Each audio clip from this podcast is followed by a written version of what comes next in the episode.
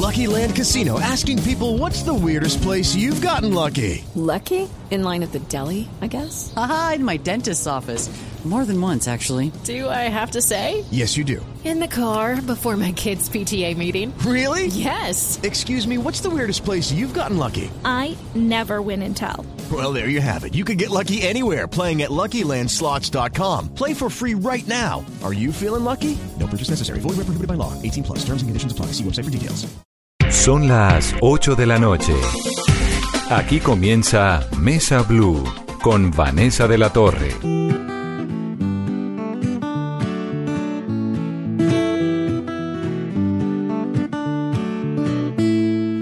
Años después de esto, se me ocurre ver si más de lo nuestro no ha de suceder, no va a suceder. Dices que te siento, que te sé muy bien,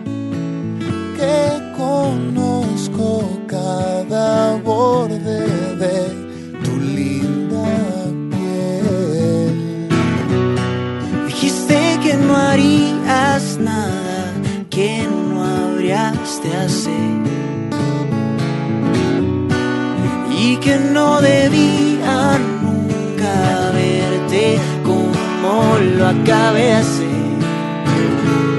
De verte como ayer.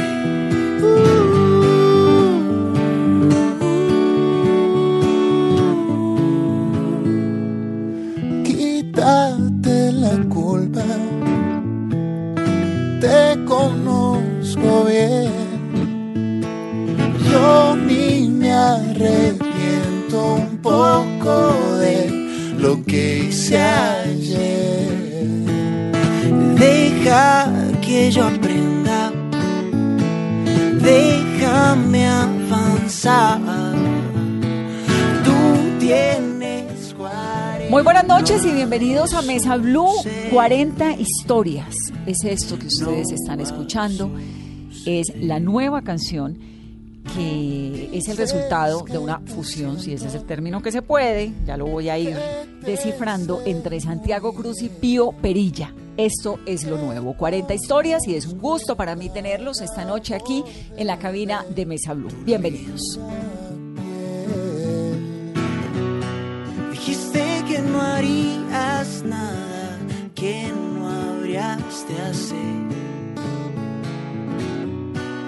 Y que no debían. Santiago, bienvenido. ¿Cómo estás? Pues aquí feliz oyéndolo. Suena Yo- lindo, ¿ah? Yo feliz de cantar semejante canción del amigo Pío, que la verdad que creo que es de los de los nuevos talentos colombianos más interesantes que hay. Usted es ibaguereño. Yo soy baguereño. Pío es bogotano. Hola, sí, yo Bienvenido, bogotano, Pío. bogotanísimo. ¿Dónde Sí. se conocieron? ¿De dónde sale esta unión? Nos conocimos eh, por internet. Sí, nos conocimos por internet. ¿Un amor Sí, digital? Es verdad, es verdad, un Es amor un digital. amor digital. Eh, um, sí, empezamos a hablar por internet. Santi había escuchado algo, yo pues siempre he escuchado a Santiago. Y, y él conoció, bueno, una canción mía que salió hace un tiempo. Empezamos a hablar, como a compartir música. Y llegó este momento en que Shock pues eh, me hizo la invitación para hacer una Shock Session con ¿Qué un es una invitado. shock session? Es una, bueno, Shock Session es eh, llegar con un invitado especial para hacer una canción, eh, una versión en vivo de una canción propia y se me ocurrió de una, dije Santiago, Santiago, esto tiene que ser con Santiago. Así que pues lo invité, invité a Santi, le mandé mi EP también, que estaba, se, se lo había mandado de hecho antes de que, de que saliera, porque quería saber su feedback y su opinión. Y de nuevo ya cuando salió esta propuesta y él me dijo que sí, pues le, le dije que escogiera una canción del EP y Santi pues había escogido 40 historias, era la que más le gustaba y, y 40 historias, bueno, creo que es una canción como que ha sobresalido mucho del EP. Entonces hicimos esta ¿Qué versión. significa EP, Pío? A un EP es un... eh, Porque yo me quedé en el LP, obviamente, ¿no? digamos que... el- Yo me quedé Y ahí LP, digo, CD. yo recuerdo esa época. El DVD. Un EP es un, dis- por explicarlo fácil, es un disco pequeño. ¿Pero qué significa? Es un, eh, es un extended play. Ok. Es un disco pequeño, entonces en este caso tiene cuatro canciones. Creo que después de seis ya es Sí, después de long seis es play. ¿no? Es LP. Ajá. ¿El LP todavía se usa? A mí, a mí ¿O ya sí, no? claro. Sí. De hecho, yo a- de, de mi proyecto Elementales saqué versión LP, el Claro, disco, pero eso es vinilo, como, sí, pero doble, eso es como para rollo. nosotros los clásicos, pero digamos en el Eh, mundo pero, de ustedes, Pero no creas, ¿no? Ahí el, el tema del vinilo ¿Sigue? ha renacido. Se está volviendo mucho, sí, creo. Sí, ha renacido. Yo me volví coleccionista de vinilos, no sé si por nostalgia o lo que sea, también como una manera de, de comprometerme a oír música, ¿sabes? Porque aquí en los teléfonos tenemos muy fácil el, el- el skip, el pasamos a la segunda canción. Cuando uno destapa un, un- un LP, un disco, es como a comprometerse a oír todo el disco. por lo menos un lado, porque no es tan fácil pasar la siguiente canción. y la verdad es que la aguja exacto. Y la verdad es que a mí me gustó todo el EP de, de- de Pío, eh, pero hubo algo especial que me llamó de 40 historias y por eso le dije, me encanta la idea de las de las shock sessions eh, y lo quiero hacer con, con 40 historias. ¿Qué fue lo que le llamó la atención de 40 historias? La música, la letra. Todo, es un- al final es un todo. Yo no puedo como desmenuzar. eh, en muchas canciones es difícil desmenuzar qué es lo que realmente lo atrapa a uno, ¿no? Es como todo, la, la interpretación de la guitarra, la producción, la manera de contar la historia, que también es, es distinta, no son los no son los caminos de siempre y eso me llamó la atención también de Pío. Eh, la voz, yo la primera vez que, que oí a Pío fue en un cover que hicieron él y Camilo, que ahorita está muy, muy de moda con una canción con Pedro Capó y tal, pero Pío y Camilo hicieron una versión muy linda de una canción de un cantautor español. La canción se llama Alquitrán y Carmín. Y la versión es muy, muy especial y a partir de ahí dije, ya conocía yo a Camilo, Este pelado. pero suena. dije, este man tiene lo suyo. Y, y luego con una canción del que se llama Café en París ya me, me delaté y le declaré mi amor eterno. Le dije, Pío, esto está tremendo, brother, y, y- y Y espero seguírmelo encontrando, la verdad.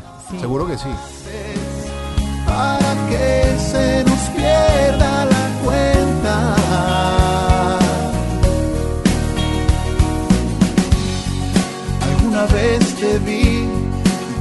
Alrededor se me esfumó. Te dije que fue así. Me sabes sorprender, me sabes revelar un poco más, pero solo un poco más. Sé que aquí los días pasarán sin importar que va desde el principio sin romper este delirio que me embriaga desde cuando te encontré. ¿Cómo haces para atravesarme entero cada vez? Volcar mi mundo al derecho y al revés con solo sentir que te acercas. Tío, ¿cuántos años tiene? 27 años. 27, es que es muy peladito, ¿ah? Pendejito. Con esa voz y ese talento. Es músico de academia, es multiinstrumentista. ¿Eso qué significa, Pío? ¿Que toca un montón de instrumentos? Que sí, que tocas varios instrumentos, pues creo que uno de músico experimenta con todos los instrumentos ¿Pero un cuál es poco, el pero sin duda no, soy guitarrista. Guitarrista siempre lo- con la guitarra en mano. Uno de músico dice como si fuera normal. Yo, yo toco guitarra a duras penas y él dice como si fuera normal la cosa de ser mil- multi-instrumentista. Uno de músico toca, pasa de la guitarra al saxofón. Bueno, Pero- este sí. Sí. Pero a mí sí me queda la duda de ese amor digital, pero eh, ¿a través de qué plataformas se encontraron? Eh, por Twitter. Por Twitter. Por Twitter. sí. Por Twitter le dije, hola, ¿cómo estás, Pío? Hola, Eh, ¿Dónde vives? ¿Cuántos años tienes? ¿Qué haces? Sí, sí, sí, empezamos a hablar por Twitter, creo. De hecho, Santi en un momento compartió Café en París y yo me emocioné muchísimo. Yo dije, Santiago Cruz compartiendo mi canción, ¿qué está pasando? No sé qué. Y bueno, ya empezamos a hablar y después ya fue una relación mucho más, más cercana y más chévere. Santi, musical. para usted que es un músico, pues con una trayectoria, obviamente, con un montón de reconocimientos en el mundo, en América Latina, en Colombia, que es de los grandes, que además tiene ese don para componer. Ahorita vamos a hablar de cómo es el proceso de, de componer una canción. Es llamativo, ¿no? Como este cruce generacional. Ujú. que él Sí. encuentra A Pío ya lo entendí, pero Sí. digamos que él encuentra a esa generación que viene, porque algunos de nuestra generación, de la suya y de la mía, y pues de nuestros papás más, les parece que lo que están tocando los jóvenes hoy en día como que no está dejando mucho. Pero justamente me llama la atención de artistas como Pío, como César Pinzón, como Pilar Cabrera. eh, es, es justamente eso, que nos está mostrando un punto de vista distinto de esta generación, ¿no? Que se están yendo por un camino distinto al, a, a la avalancha De lo urbano. de, de lo urbano, del pop urbano que está pasando en este momento en la música latina.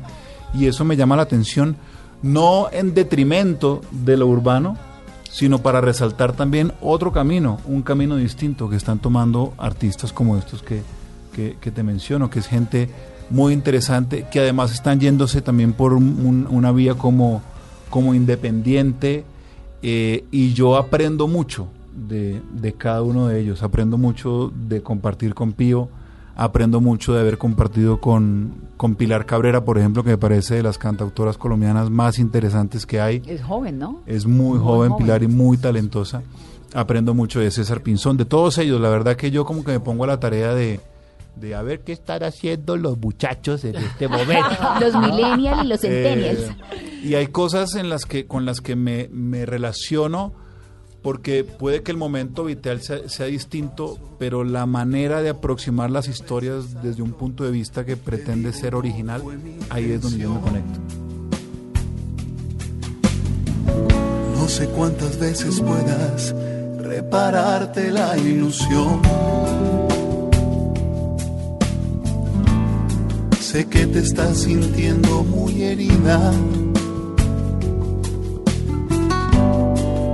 He sabido cómo hacer las cosas. Colecciono amores y derrotas. Y hoy le doy nombre a tu dolor. Baja la guardia traes hielo en la mirada. Sé que fui yo quien tropezó. Todo lo que soy, todo lo que he vivido, ha sido el camino si por este error te me vas de la vida, firmas la sentencia de un alma perdida. Perdona corazón, no me eches a mi suerte. Para de llorar, que yo no soy tan fuerte. Regrésame la luz con la que me mirabas. Dime que me perdonas.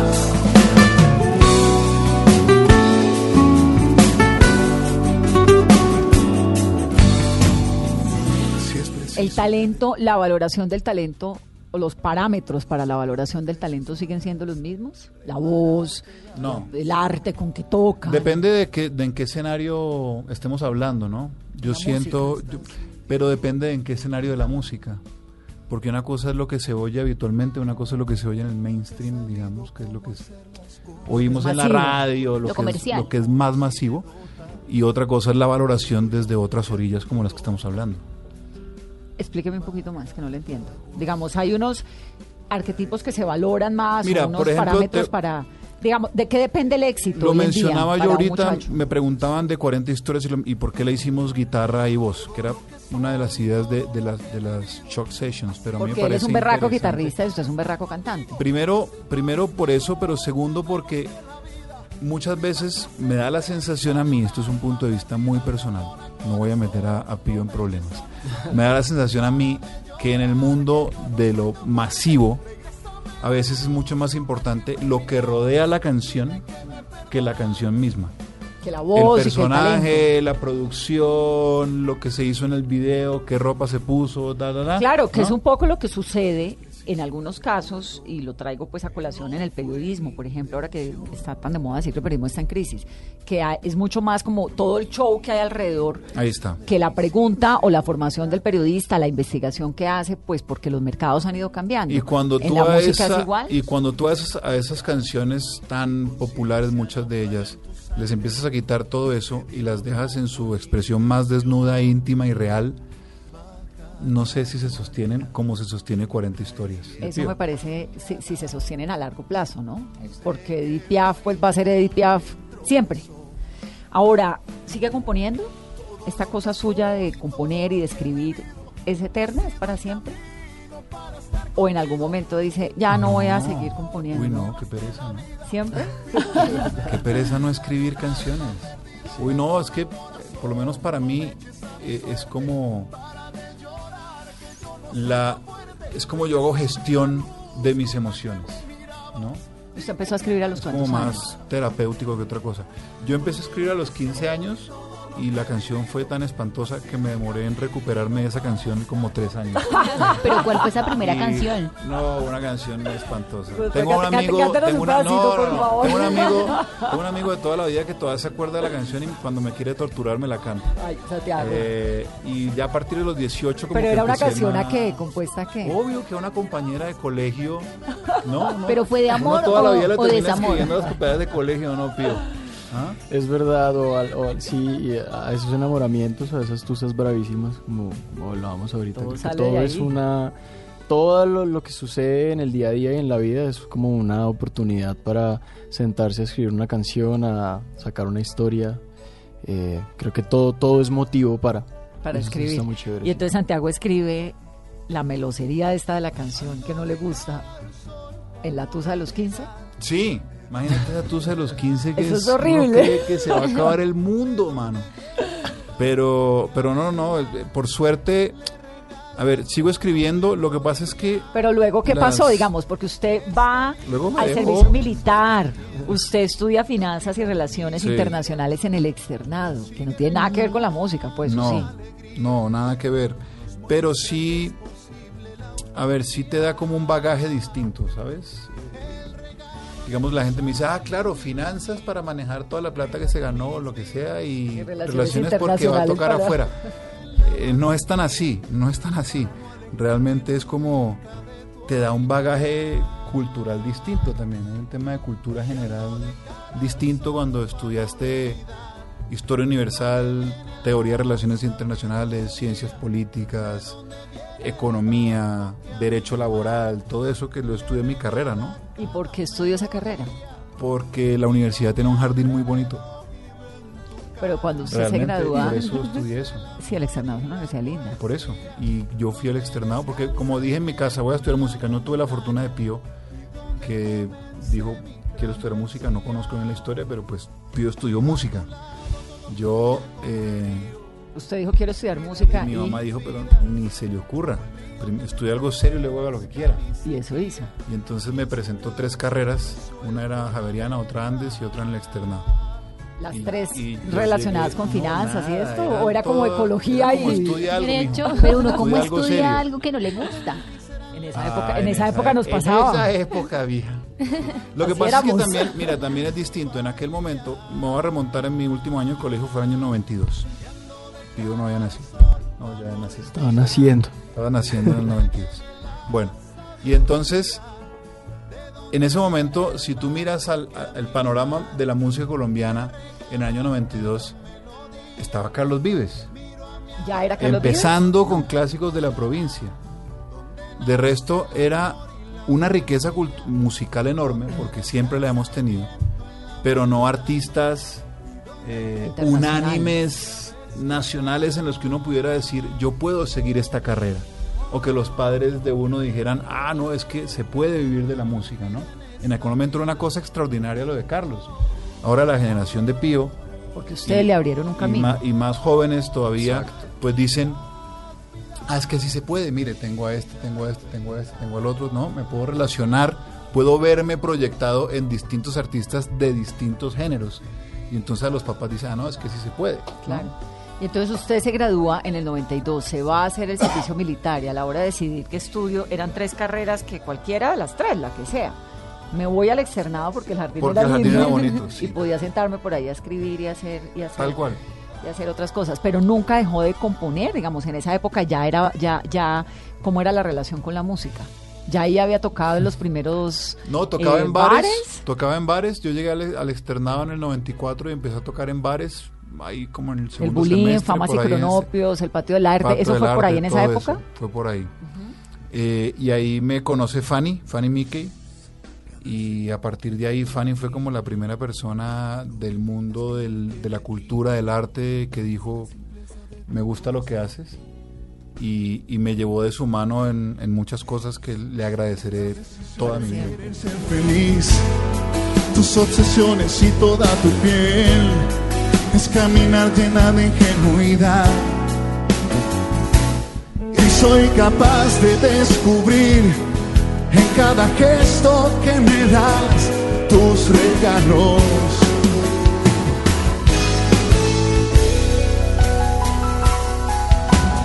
Es decirme siempre toda la verdad los malos ratos y la intensidad, sacrificar toda tu libertad. Es hacerle a cada cosa una canción, lo vulnerable de tu humanidad y perdonar cada equivocación. Dice, puedo ver toda la inmensidad que tú me das con solo respirar cerca de mí, con solo estar conmigo.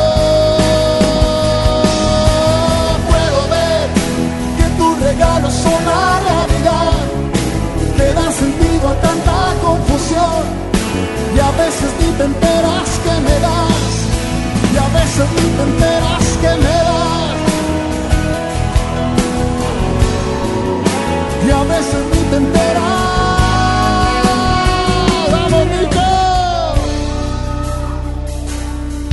Quizás el mundo nunca ha sido lo que hemos creído y solo es el sueño de un perro que ha dormido. Demasiado silencio, siempre es demasiado ruido. Que es el amor todavía no lo decimos. Dios es una negra divina que toca el piano. Trancones son teatros para autosoprano. Mentir es decir te amo cada mes alguien más. Posiblemente la vida sea un jam de jazz. Puedo ver toda la inmensidad que tú me das. Con solo respirar cerca de mí. Con solo estar conmigo. Puedo ver que tus regalos son la realidad. Que dan sentido a tanta confusión. Y a veces ni te enteras que me das. Y a veces ni te enteras. Pero seguía estudiando, o esto ya fue No, yo me gradué, yo tengo mi diploma. ¿Y era buen estudiante, Santiago? No, Uno más a la lista, Van. yo no sé si todavía alguien tiene, rompió mi récord, o yo tenía el, el honroso... ¿A los cuántos años se graduó? No, era una carrera de 10 semestres, la hice en 13. Pero a mí me echaron dos veces de la universidad y me recibieron dos veces más. Que eso hasta ese momento No se solamente me ha pasado a mí. Eh, si a alguien lo echaban, de pronto lo recibían una vez más, pero si a la segunda vez otra vez fuera, pues nada. Por promedio, por rendimiento académico, básicamente. Lo echaban Pero por me gradué de, Sí, que uno entra como un periodo de prueba y si no cumple un promedio, chao. Y me pasó dos veces, pero también por, por simpatía. Claro, ahí Me- pelaba el huequito de la oreja. Se hacía querer. Pío, y cuando usted se graduó del colegio, ¿usted ya quería ser músico? Sí, lo venía pensando, lo venía pensando tal vez unos dos años antes, pero sí, decidí como que iba a ser músico, lo que no sabía es que iba a cantar. Pensé que iba a ser otro, me iba a dedicar a otras cosas, pero sí, pensé que iba a ser instrumentista. ¿Pero cantaba en el colegio? ¿Era el niño de los coros y estas cosas o no? Empecé un poquito tarde a hacer eso porque me da mucha pena, mucha, mucha pena todo eso. Entonces me gustaba, era más bien como estar en las bandas y eso. Pero un día eh, una niña iba a cantar y ella se enfermó y entonces me dijeron, el profesor de música me dijo, cante usted. Y esa vez canté, como que no me fue tan mal y me planillaron de ahí en adelante para cantar absolutamente todo lo que, lo que saliera. Y, pero realmente no pensé que me fuera a dedicar a cantar, solo hasta cuando empecé a escribir. ¿Y cuándo empezó a escribir? Empecé a escribir eh, ya estudiando música, de hecho, empecé a escribir. Yo no, no, no, no, no sabía que iba a escribir. Y en un momento de la vida en que estaba demasiado eh, cargado y estaba lejos de casa y estaba solo y, y tal vez tenía muchos sentimientos como por ahí encima, eh, salió, salió una canción y dije, bueno. Puede ser. Y empecé y empecé a escribir, empecé a escribir cosas y, y descubrí como ese nuevo camino, ese nuevo mundo de, de componer. Un poco para hacer las comparaciones, ¿no? De los momentos de la vida. La generación de Santiago, que viene siendo la misma mía, todos tenemos una historia de algo que queríamos hacer y que no hicimos porque la mamá o el papá no nos dejaron. usted cuando dijo en su casa, yo quiero ser músico, ¿cómo fue esa receptividad? No fue tan grave, no fue tan... Sí hubo como unas caras ahí como, uy, ¿En serio? cuidado. Sí. pero, pero realmente creo que se veía venir. Entonces yo creo que mis padres ya estaban un poco como abiertos a, a la idea de que, de que eso pudiera pasar. Igual sí me dijeron como piénsalo bien. De- ¿Estudia algo de pronto serio? puedes estudiar otra cosa y después te puedes eh, dedicar a hacer lo que quieras tal cual. Eh, pero no, yo sí les dije como no, de verdad creo que estoy muy seguro que quiero estudiar, quiero estudiar música. Entonces mm, sí entré a estudiar música de una apenas, apenas, apenas terminé el colegio. Y, creo que, que siempre estuvieron también como de acuerdo cuando vieron que las cosas eh, salían chéveres. ¿La carrera de música es cinco años también? Cinco años. la carrera formación. 11 sem- 10 semestres, ¿Y 11 uno qué aprende? ¿A uno qué le enseñan? ¿Qué, ¿El pensum que tiene? En la carrera de música, bueno, eh, se empieza siempre como con una formación básica. Yo creo que para entrar a la universidad hay unos requisitos mínimos de, de personas que de- deben haber estudiado como antes. En mi caso yo no he estudiado nunca música porque no, cuando era niño no me copiaron mucho mis padres como a eso. ¿Pero hay como un examen de admisión? Sí, hay un examen de admisión. Yo me preparé antes, como un mes antes, busqué a alguien como que me dijera cómo es la cosa y yo ahí aprendí un par de cosas que no sabía. ¿Cómo qué cosas? ¿Guitarra o a cantar o qué? Hay ¿Qué- cosas qué, básicas qué hacen en una audición de- para uno no de entrenamiento auditivo más que todo de entrenamiento auditivo como creo que el, el examen de admisión para estudiar música es como ver que si tengas eh, mus- no sé musicalidad de pronto es el término eh, sí ¿Qué como es, que puedas qué es musicalidad, Santi? ¿Como el talento? Es que, eh, pues, pues, primero tiene que haber un talento, pero también es que la música es un lenguaje y hay, y como el lenguaje hay, hay, hay gramática y hay reglas eh, y hay unos parámetros musicales, ¿no? Y entonces eh, yo creo que uno tiene que saber unos, por lo menos, espero, mínimos parámetros musicales como reglas de ortografía y gramaticales. Claro, si quiere en el estudiar lenguaje. literatura, sí. Eh, lo mismo pasa en la música, ¿no? Entonces yo me acuerdo, yo hice un año de solfeo en, en el Conservatorio del Tolima y eso es como A, E, I, O, U, ¿no? Pero pues con las notas musicales, con el tiempo de las notas, con el pentagrama, con todo esto. Pero aparte de esas reglas que son como las... Tú te puedes saber las reglas gramaticales, pero no escribes bien. Claro. Y pasa con la música. Tú puedes saber la- las reglas musicales, pero no tener musicalidad, no tener el talento para eso. Eh, creo que va por ahí la cosa. Y entonces le hacen a uno este examen, tiene que probar que tiene su musicalidad, como dicen ustedes los músicos. O sea, no es que yo me pueda dedicar a estudiar música y, y- y pase el examen si no canto bien o no tengo talento, o sí. Tal vez sí, yo pienso que no, no necesitas ser un virtuoso para empezar a, estudiar música, pero eh, yo lo defino más así como si eres una persona que le gusta la música realmente y que escuchas música y que disfrutas de escuchar música, seguro pues hay, hay musicalidad, ahí ya llegar a ser virtuoso como en, en interpretación de algún instrumento o de la voz, pues no sé, creo que eso puede llegar más como con, con- con el desarrollo de, de ese talento. Y en esa carrera, entonces uno arranca eh, la carrera y en algún momento se concentra en algo o hay un montón de cosas que uno aprende. Bueno, hay clases de, de interpretación, de, to- de guitarra, de cómo es. Sí, la idea es hacer un énfasis. Eh, creo que hay como un núcleo ahí de formación básica y después haces un énfasis ya sea eh, um, para ser instrumentista, para interpretar un instrumento en, el mayor nivel posible, que son pues eh, estos músicos que, que vienen a grabar los discos, que vienen a tocar en los conciertos contigo, estos músicos de sesión, o para sí, para dedicarte a la docencia también, eh, a la producción musical, que Le- eso ya es van un enfoque. enfocando. Sí, vas enfocando como hacia donde quieres. Y lo de la guitarra con usted, que dice que toca, nos decía al comienzo, ¿no? Que tenía pues esta facilidad para tocar un instrumento y otro. ¿Lo de la guitarra sale dónde? Viene, bueno, creo que mi acercamiento a la música fue por, por la guitarra. Mi papá es como cantante aficionado, mis hermanas también cantan muy lindo, tocaban guitarra.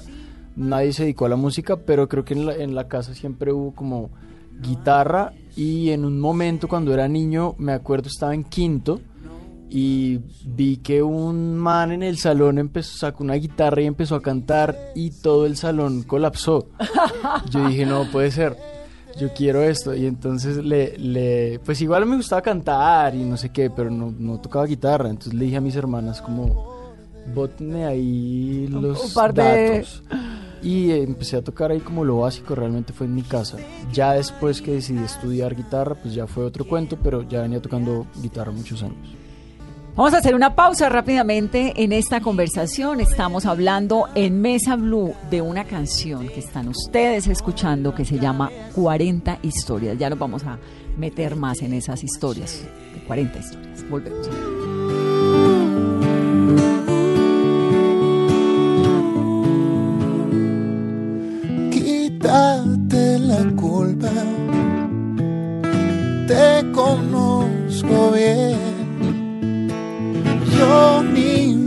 Arrepiento un poco de lo que hice ayer. Deja que yo aprenda, déjame avanzar. Tú tienes 40 historias y yo traigo un par.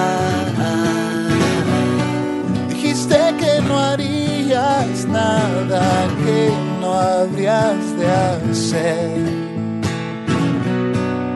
Y que no debía nunca verte como lo acabé de hacer. De verte como ayer, como la primera vez. Lo sabía todo, pero me olvidé. Juro que jamás pensé que podría sentirme así de nuevo.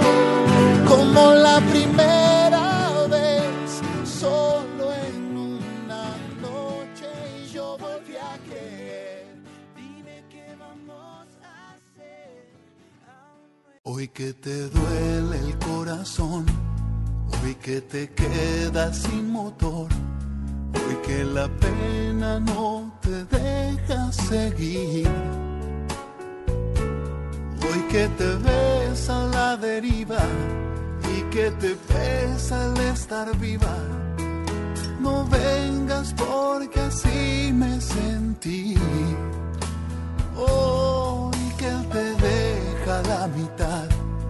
Hoy que te incumplen las promesas. Hoy que despiertas sin saber dónde estás. Hoy que destruyen tu confianza y sientes que nada te alcanza. No vengas porque así me sentí. Por si no te acuerdas, yo estuve en tus zapatos. Fuiste mi verdugo y la culpable de que hoy me alivie tu fracaso y que te arde el alma cuesta cada paso. No vengas a pedirme que te abrace y que recoja los pedazos. No vengas porque así me sentí. Continuamos en Mesa Blue. Pío Perilla y Santiago Cruz se unieron para interpretar esto que se llama 40 historias y están aquí en nuestra cabina esta noche presentándonos su canción. Y ahora, Santiago, después de 40 historias, ¿qué sigue?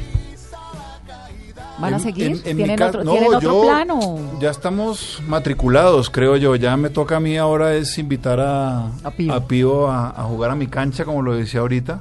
Me encantaría. Eh, en mi caso es, eh, eh, se viene el tour elemental de mi último proyecto de Elementales. Arranca ahora el 20 de septiembre en Tunja. Estar, ¿Por qué no contamos el, el- el itinerario ahorita enseguida para que Sí, sí, invitemos sí. a los oyentes, sí?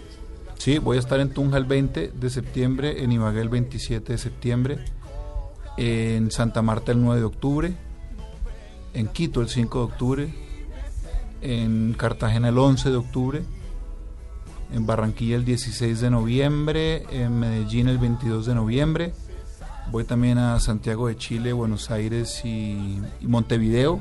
En, eh, la primera semana de, de noviembre es esto también. Y ya iremos sumando todavía más ciudades. Ya Cali y Bogotá serán el año que viene. ¿Y por qué me dejó a Eh, Cali por allá al final? Ah, ah, ya vas a ver. Ahora, sor- ahora Porque sorpresas. hay un- es, es un evento muy especial. Vamos a meter va salsa a la cosa. No, no, oye, me, me encantaría un disco de salsa. Algún día me voy a hacer un disco de salsa. Pues yo aquí feliz, lo re que te presento en exclusiva y, y todo. ¿Usted qué oye, Santiago? De todo. Yo procuro oír de todo.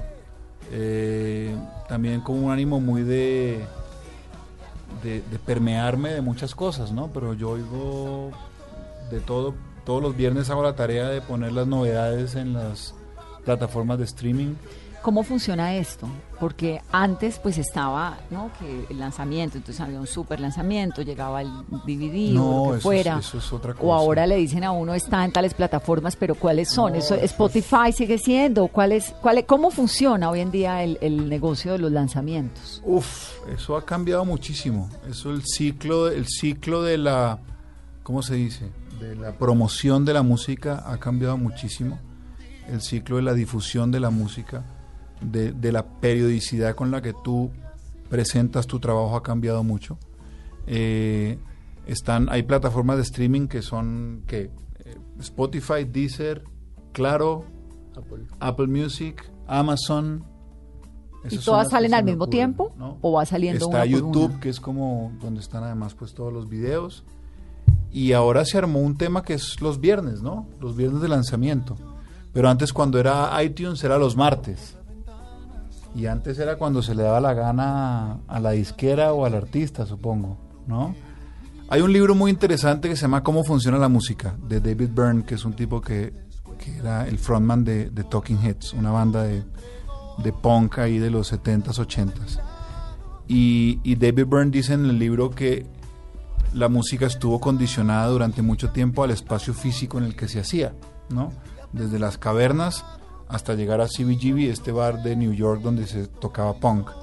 Y entonces, como las catedrales tenían un sonido particular, la música que se podía hacer en las catedrales tenía unas características particulares condicionadas por ese espacio físico. Lo mismo los salones de los grandes palacios donde tocaba Mozart y demás.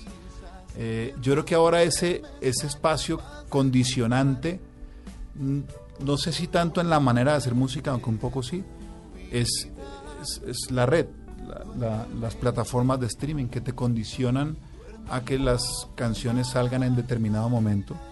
Incluso hay gente que dice, las introducciones de las canciones cada vez son mar- más cortas porque como la gente tiende a hacer skips y no le llama la atención más rápido, entonces dice, el streaming mató la introducción de las O canciones. sea, la guitarra lenta, Al esta principio cosa sí, que a uno le gusta tomarse su tiempo. O sea, The en- Cure, En llegar, no, baila. no, pues es que eh, eran, eran, eran otros tiempos. Entonces, ese gran condicionante ahora son las, las plataformas y, y- y- y- y la red. ¿Quién consume música en esas plataformas los viernes, cuando son los lanzamientos? ¿Quiénes son los consumidores? ¿Los jóvenes, la generación? Pienso que todos los usuarios de, de las plataformas digitales, que creo que somos todos, ya sea una o la otra. Todos consumimos, a ver, eh, eh, me, me explico la pregunta, pero no necesariamente el viernes de lanzamiento. Yo soy una súper consumidora de música, pero no tengo ni idea el viernes si hay un lanzamiento o no, si no es porque. Julián, el productor, me cuenta. Bueno, pienso que Pero- pendientes los viernes, creo que estamos nosotros ¿Los como músicos? los músicos. Sí, sí, sí. ¿Sí? Pendientes estamos nosotros. ¿Y hay como una hora en la que lo lanzan? El medianoche. La medianoche del, la medianoche del jueves, o sea, la O sea, se levanta uno el viernes con la producción nueva. con, Exacto. con las- con eso listo. Incluso hay gente, no sé, a mí me pasa con el club de fans de Argentina que siempre oyen las canciones dos horas antes por el tema de uso horario Claro. que, el- que los fans de Colombia o de México.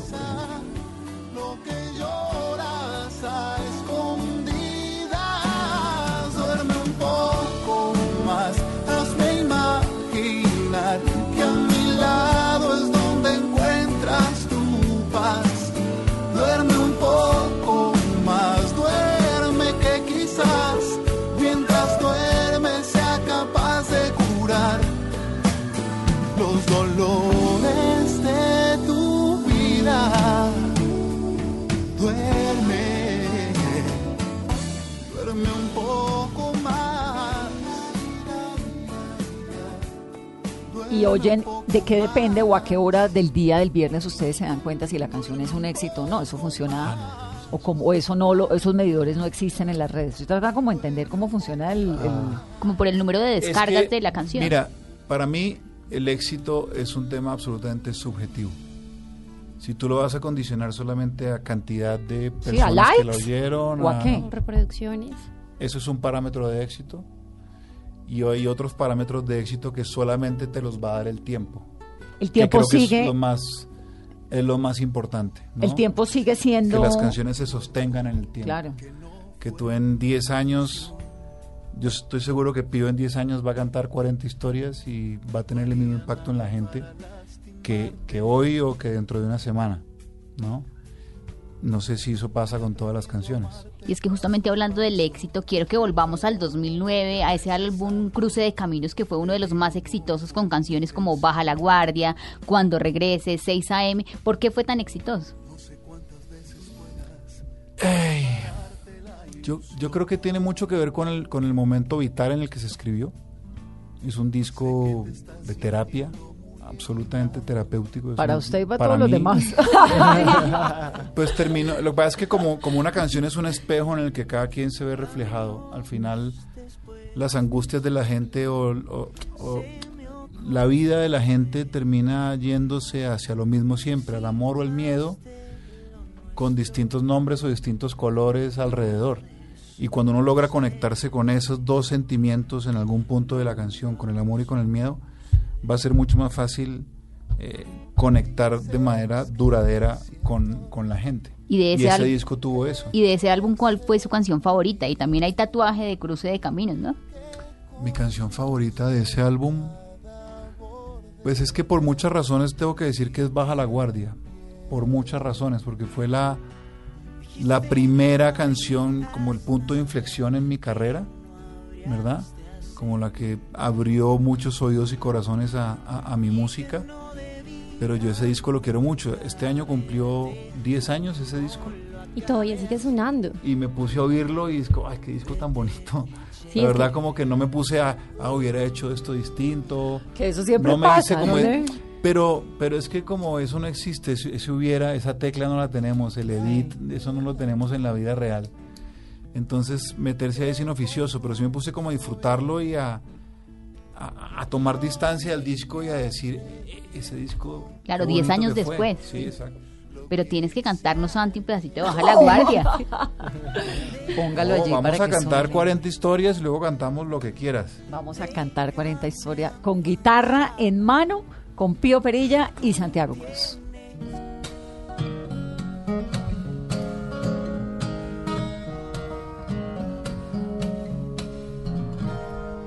Años después de esto, se me ocurre ver si más de lo nuestro no ha de suceder, no va a suceder. Dices que te siento, que te sé muy que conozco cada borde de tu linda piel. Dijiste que no harías nada, que no habrías de hacer. Y que no debía nunca verte como lo acabé de. De verte como ayer.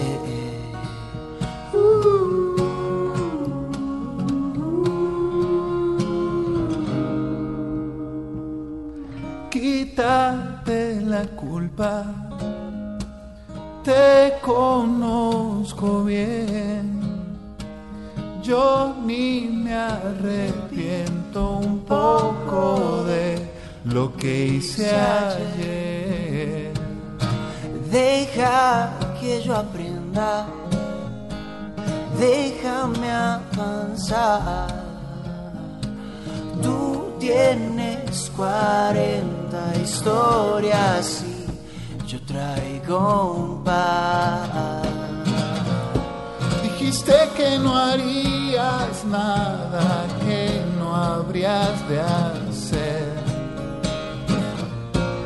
Y que no debía nunca verte como acabé de hacer.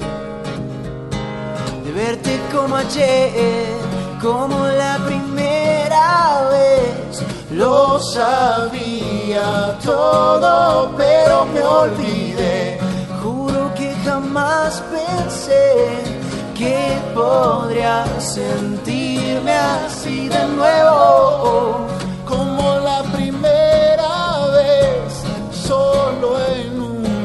Noche y yo volví a creer. Dime qué vamos a hacer, aún no es tiempo, pero yo te espero.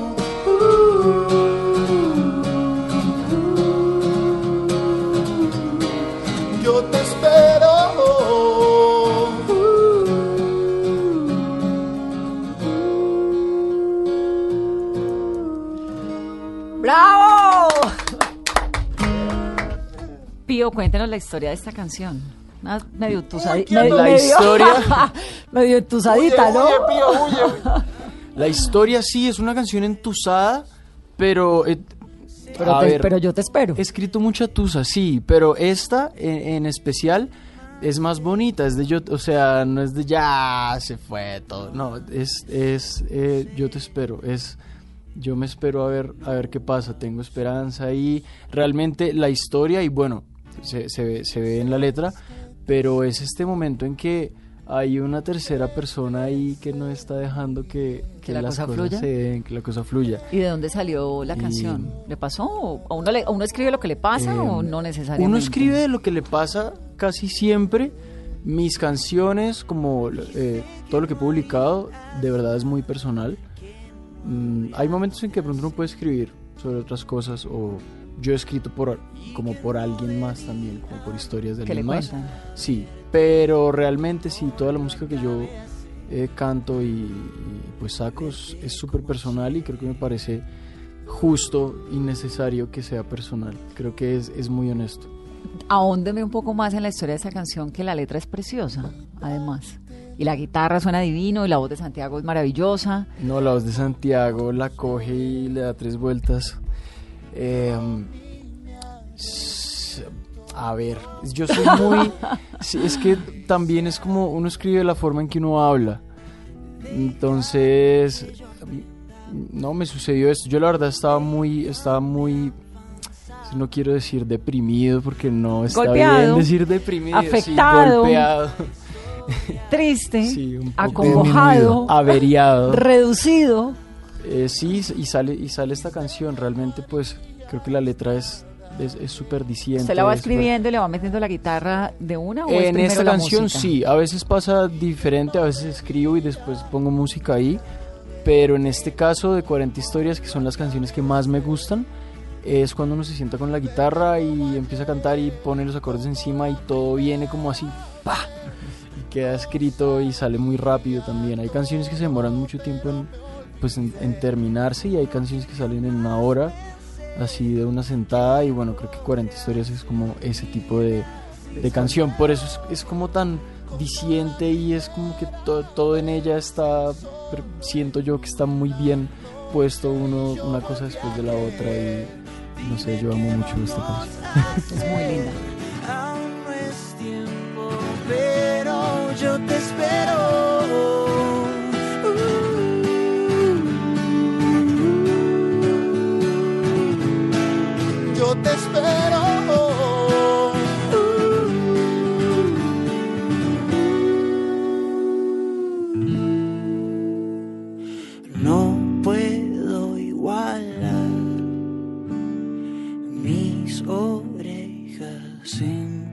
Manos y que al respirar los dos el pulso marque un solo trazo y no No quiero mentirnos más. Entre nuestros cuerpos no hay una mitad. Ya no tengo que ocultar que yo te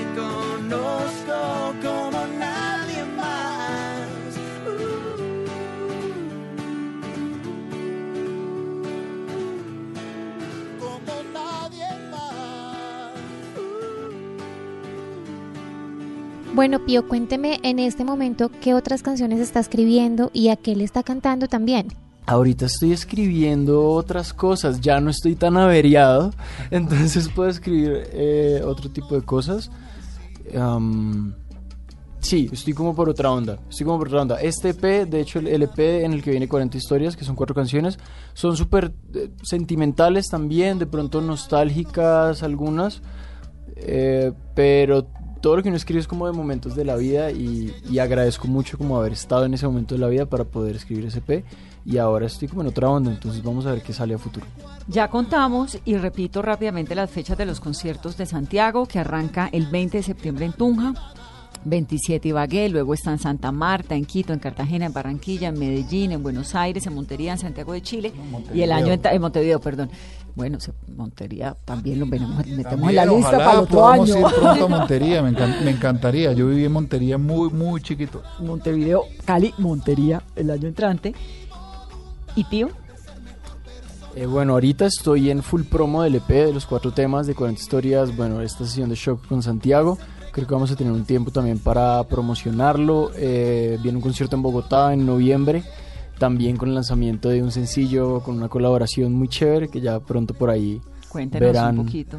verán con quién. Es que no sé si ya puedo contar. Sí, sí me dejan. Bueno, Sí. tengo, Santiago la mencionó ahorita. Eh, tengo una colaboración con Pilar Cabrera. Que es divina. Que es genial. Tremenda. es bueno, venga acá a compilar cuando quiera y nos vendremos, nos pone la vendremos. canción. Esto viene en, en octubre, a finales de octubre. Y ya, también tenemos planeada una gira nacional como de promoción de, de este EP. Y, y cerrar el año con concierto y ya veremos qué viene en el 2020. Pues aquí bienvenido, Pío. Me encanta tenerlo. Santiago, me encanta tenerlo. Qué talento, qué canción tan divina. Y, y pues mucha suerte. Esta carrera de la música tiene usted aquí al lado un maestro para que le cuente todas las peripecias que ocurren en el camino, pero con ese talento y con esa voz y esa guitarra.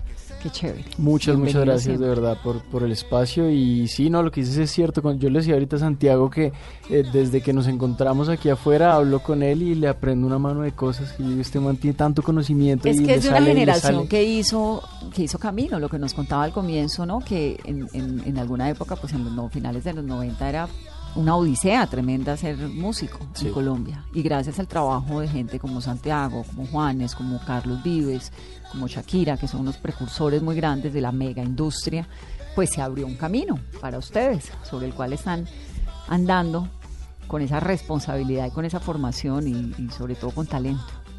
Así que acá bienvenido, tío. Muchísimas, muchísimas gracias. Bueno, Vanessa, y es que Santiago Cruz es un artista que ha cantado junto a Murat, Miranda, Vicente García, Cani García, Merano y Andrés Cepeda, que son unos artistas súper buenos, reconocidos también a nivel mundial. Y antes de irnos, Vane, yo quiero que escuchemos una canción que a mí me encanta porque esta canción la grabaron en Ibagué junto a Dani Martin, que es un artista español también buenísimo, y se llama Una historia diferente.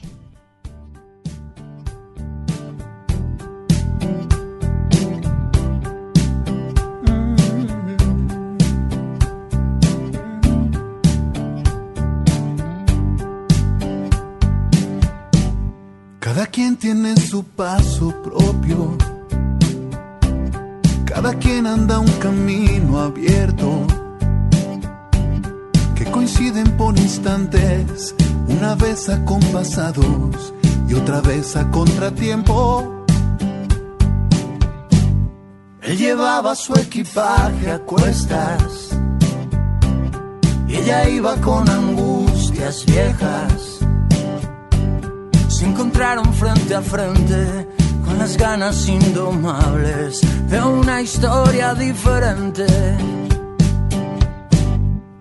Con la verdad y la mentira, con los vaivenes de esta vida, con lo que les duele, con lo que se pierde, porque así se aprende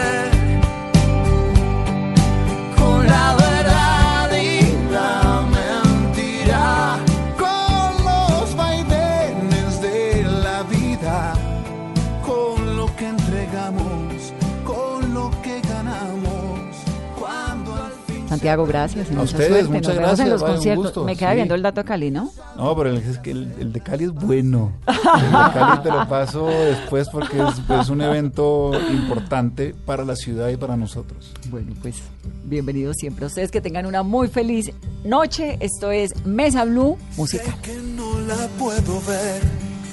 Todo parece estar normal, todo al derecho y cada cosa en su lugar. Pero si la vuelvo a ver, no hay negativas en mi hablar, solo me sirve el sí, el cuando quieras tú. Sus besos son mi vicio cruel. Y aunque no sepa dónde voy, ella conoce bien cuál es la dirección. Sé que no la puedo ver, eso lo sabe ella también. Y lo confirma cuando vuelve a aparecer.